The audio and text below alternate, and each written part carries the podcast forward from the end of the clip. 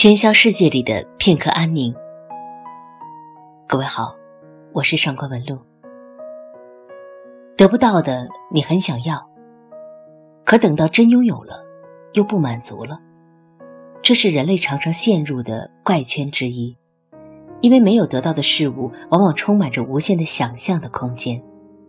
人倾向于把那种还没得到的事物想的好的没边儿。今天给大家分享一篇泰戈尔写的小故事，读完这个故事，也许你能够更好的认识这个怪圈。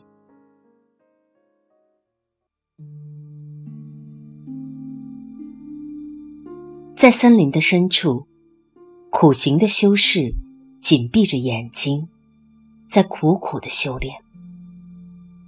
他想修成正果，进入乐园。但是，拾柴的姑娘在衣裙里给他带来了果子，又用树叶做成杯，从溪流里为他取来了清水。日子一天天过去了，他的修行愈加艰苦了。到后来，他绝口不尝果子，也不喝一滴清水，拾柴的姑娘感到非常悲伤。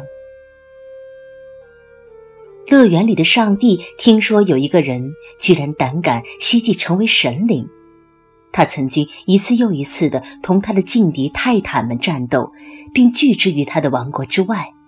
然而，上帝惧怕一个具有忍受苦难力量的人。但是，上帝也懂得凡夫俗子们的癖好，于是他计划用诱惑来引诱这个凡人放弃。他的冒险行动。上帝从乐园吹来一口气，吻着那个拾柴姑娘的身体。她的青春由于一阵突然迸发的美丽的快乐而感到痛苦，她的思绪也仿佛像蜂巢受到袭击的蜜蜂，在嗡嗡作响。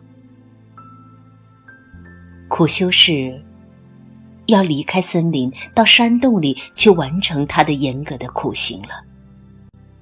当他睁开眼睛准备启程的时候，那个姑娘出现在他的面前，好似一曲熟悉而被遗忘了的诗歌，因为添了一种新的曲调而变得陌生了。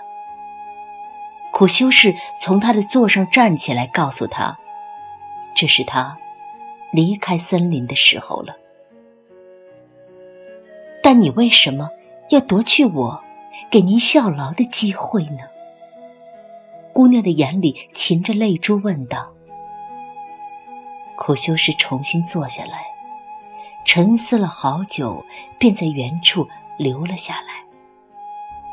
那天晚上，姑娘心里悔恨，一夜没有成眠。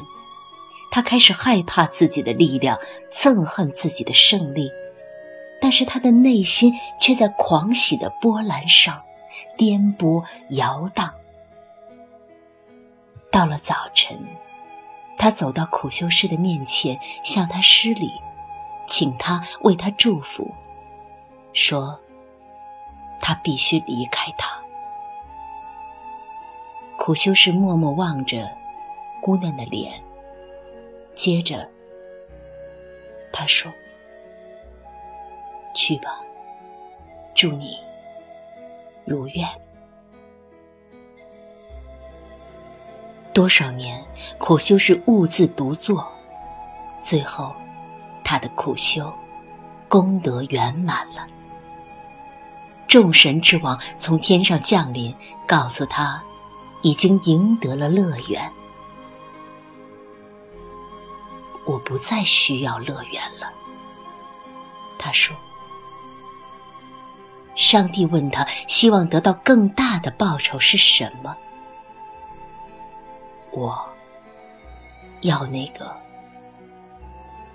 拾柴的姑娘。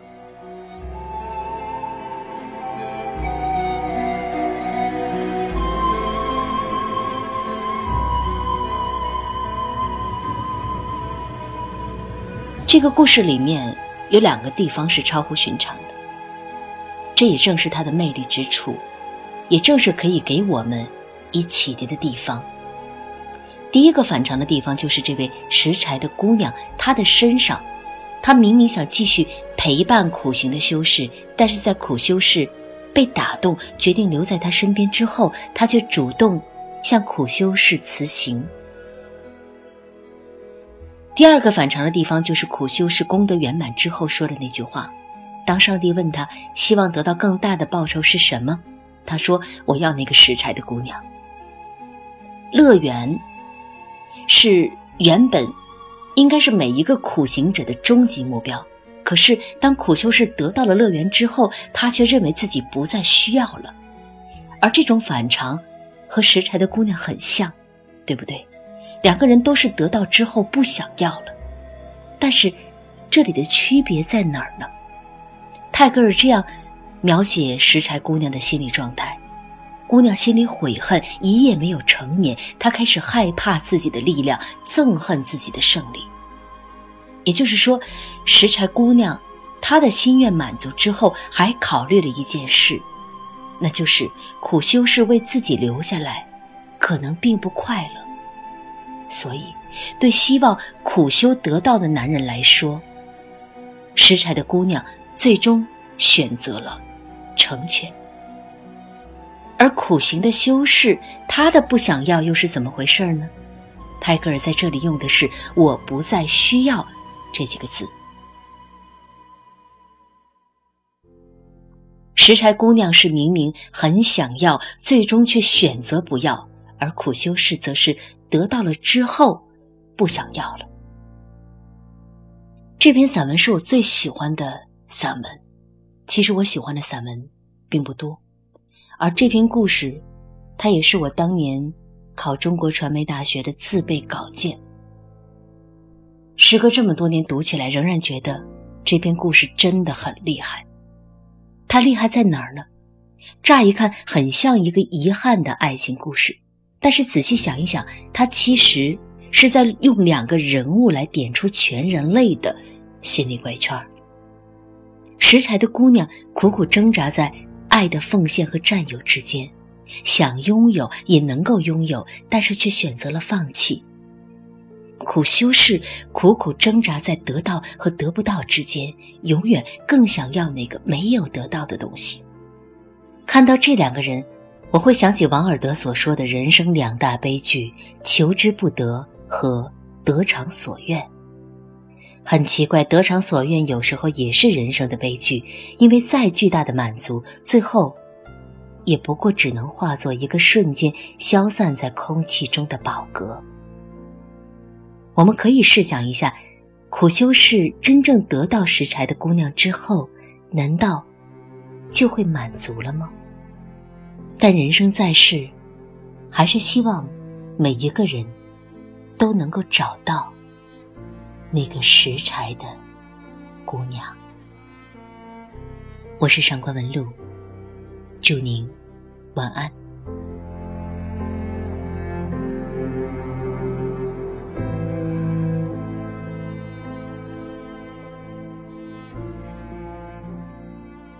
春天是万物生长的好时候。